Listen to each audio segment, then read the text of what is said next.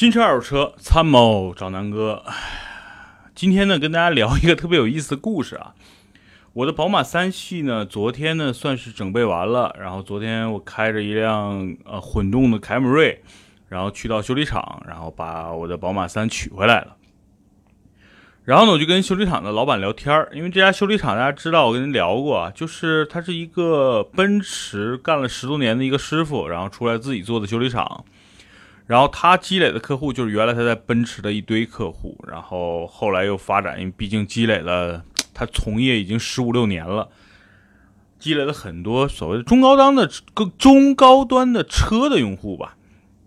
嗯，倒不一定是车多好，但基本上车都是一些奔驰啊、宝马为主，然后还有包括一些老车啊，什么六缸的、八缸的、十二缸的这种老虎头奔等等都有。所以他那个车主要是他那个修理厂，嗯，豪车特别多。然后我每次去都能看到很多牛逼的车，这是我特别喜欢去的地方。第二呢，这个老板，呃，还算是很专业啊。整个修理厂虽然它的这个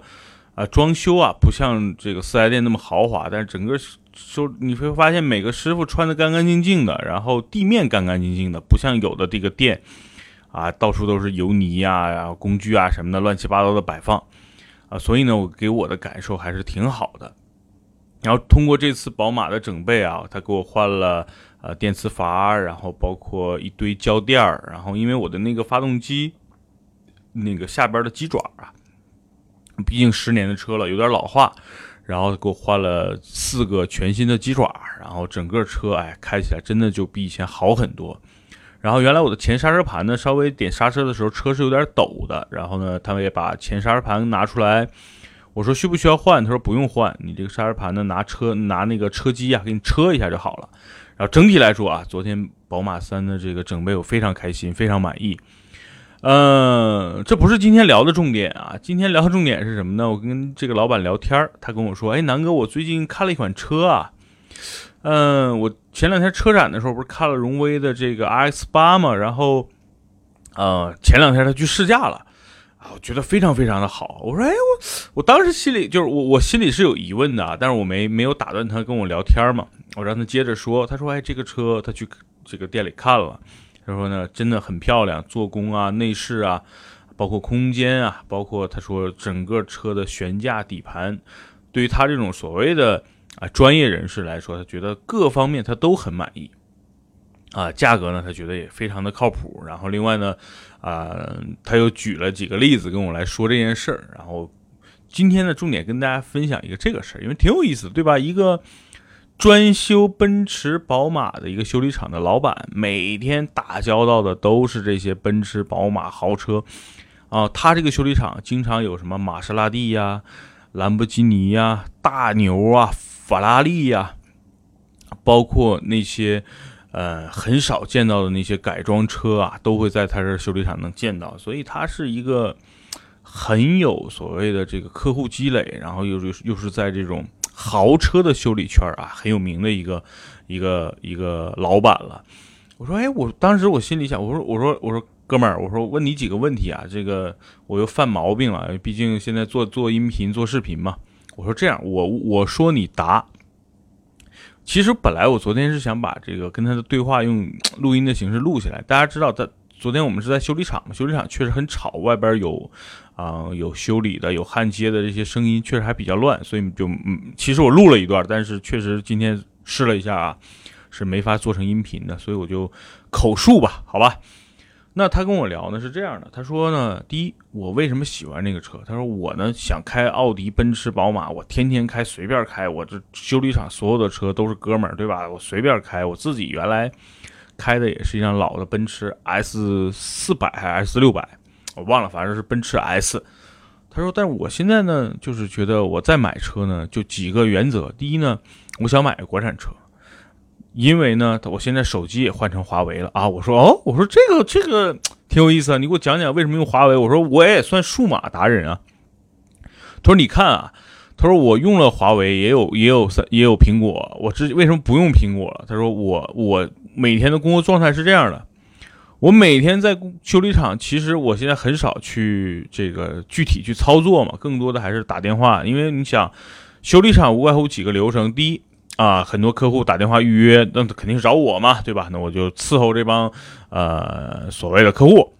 然后呢，预约完我会要给这个客户去协调配件，因为修理厂不会给所有的车的配件啊什么啊都会在在他做一个储备嘛，他肯定要协调这些车的配件啊。啊，零件呀，包括保修不这个保养的一些啊用品啊，这些东西他都需要去协调。另外呢，有的时候还有一些救援的工作，比如说，呃，他朋友的车在哪哪哪啊，比如胎扎了，走车走不了了，或者是发生事故了，那让他去去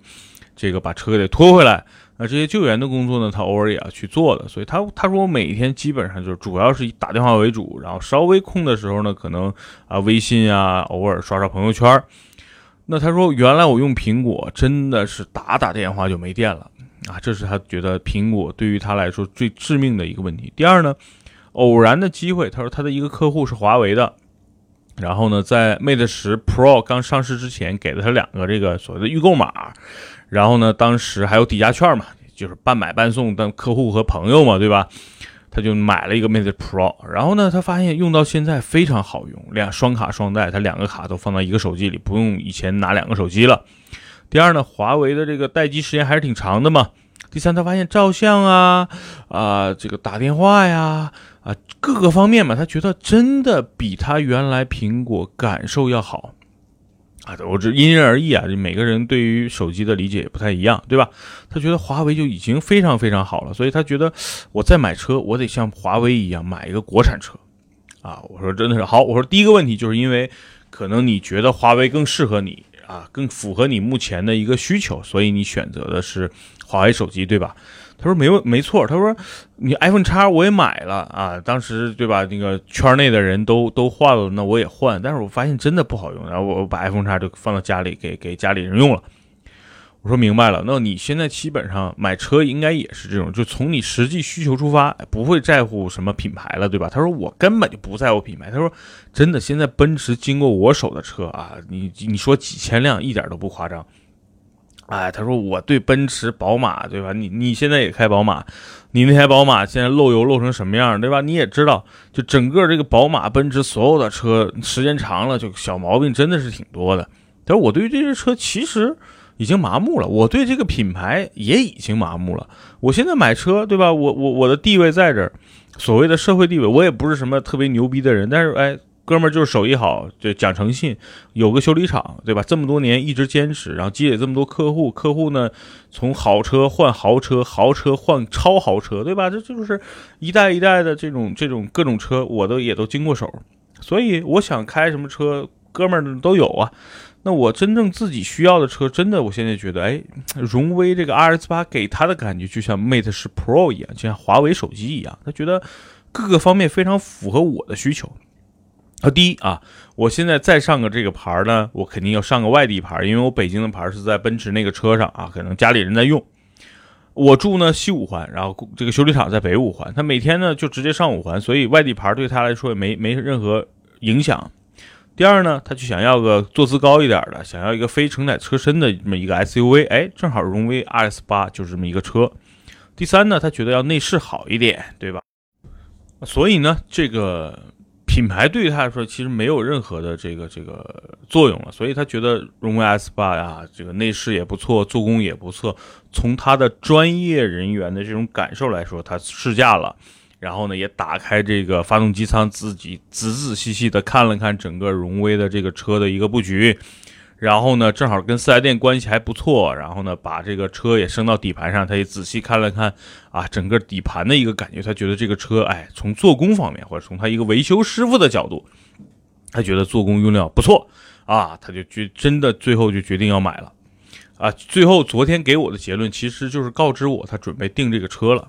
我说那不错呀，我说其实现在很多人都是还是比较盲目嘛，买车。可能更多的还是在乎面子，想买一个什么豪华品牌，BBA 呀、捷豹啊、路虎啊、沃尔沃呀，对吧？还是可能更多的先看预算，呃，不不先不看预算，先品牌，然后再预算，再车型。可能很多人买的车最后可能就是买了个牌子，很多华而不实的车，对吧？比如说啊，花好几十万，我就不说具体某些品牌了，花个几十万买个车回来，发现啊，什么配置都没有啊，座椅加热都没有。其实哈，就是说，今天大家聊的就是一个修理厂老板怎么去看待荣威 S 八这个车。当时我之前给大家说过车展的时候说过 S 八这个车啊，因为虽然 R S 八。呃，我还没去试驾，但是从车展我看这个车的，无论是颜值啊，或者是内饰，哎，我是挺喜欢的。因为我今天今天早上我开的荣威的这个电动车啊，E S E R X 五开开出去了，感受了一圈儿。呃，具体 R X 五的音频我可能会明天给大家更新，因为这两天我会深度的对这个车进行一个体验。那真的，这个从 R X 五的内饰和这个开起来的感觉，包括整体的颜值，我觉得真的荣威现在能成功，真的是在各个方面啊，表面好看，对吧？有里有面嘛，所以确实 rs 八这个车也能够符合很多人对于一台七座啊 S U V，然后又是一个颜值不错、空间很大的车的这么一个期待。所以呢，这个车肯定是有市场的。嗯，我也非常期待啊，因为我跟这个老板说说，你跟荣威的店店长熟嘛，对吧？那你你下次再去的时候，你叫上我，我跟你一起去试一试，然后整个把视频我可以记录下来，对吧？因为这个 RX 八也是我挺喜欢的车，所以我也愿意去试驾一下。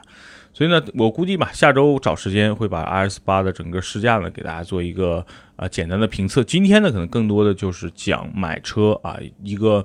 汽车修理的大工啊，一个现在修理厂的老板，从一个特别特别务实的一个角度去买车。因为我之前说过啊，很多人买车有几种类型，一个呢是为了社交属性啊，社交属性是什么？就是为了面子嘛，对吧？比如说做生意啊，人家都开个奥迪、奔驰啊，那我起码得弄个雷克萨斯啊、凯迪拉克啊，基本咱也得算豪华车，对吧？这是一种一种人，他只看牌子。不看车型，嗯，还有一种呢，就是，嗯，我只要快，比如说有的人买 S 三呀、R S 三呀，或者等等等等一些这种所谓的，呃，动力特别特别强的车，后来发现，哎呀，我家里人挺多的，这个车可能不太适合我家里人用啊，这这是一种，还有一种呢，就极其追求个性的车，哎，比如说买 Mini 啊、Smart 啊，就这些车真的也是有很多人有一些需求的，就是我希望这个车可能符合我的个性，符合我的调性呢，我就来。玩这个车，最后发现可能可能买完这个车之后，跟自己的调性又不符，又不喜欢的也很多啊。就是，所以我觉得大家买车之前一定要想明白自己买车的一个初衷是什么。如果说你就是想买一个简单的车，早晚啊上下班啊省油省心，然后啊空间还不错，有的时候带着全家人自驾游啊，那其实大家想想，这种车比如卡罗拉、雷凌的混动啊。对吧？像这个现在卖的好的朗逸呀、轩逸呀，其实都能够满足了。那那你为什么要多花几十万买个，比如多花十几万或者多花几万，非要买一个 B 级车啊？什么帕萨特、迈腾啊，对吧？那最后大家发现，哎呀，买了帕萨特、迈腾，每次保养又贵了，哎呀，这个保险也贵了，就很多给自己添了不少的烦恼，对吧？所以我觉得大家一定想明白。买车到底是为了什么？如果说真的就比如说做生意需要啊，我就是要充门面，那大家就上啊，对吧？那比如你买买奥迪也好，买奔驰也好，你你再努一努，买什么捷豹啊、沃尔沃，我觉得都没问题。但是啊，我觉得买车之前一定要想明白自己这次买车、这次换车的根本目的是什么。好吧，兄弟们。那这期呢，音频呢，就是分享一个修理厂老板啊，他要买 RS 八了，挺好的一个故事，跟大家做分享。然后做一个节目预告，呃，这两天我更新的视频呢，是以前两天的一个自驾游啊，这个我们去房山的青龙湖去烤串去了啊，这是一个视频。然后呢，呃，我的路虎已因为已经卖了，哎呀，非常可惜把这个路虎卖了，我还整备完了之后还没开呢，就已经被人抢走了哈。那路虎的视频呢？我会在明天给大家发出来，好吧？明天关注南哥说车，其他平台非音频平台的其他所有的平台都能够看到路虎的视频。从一个挺脏的、挺破的一个小破车，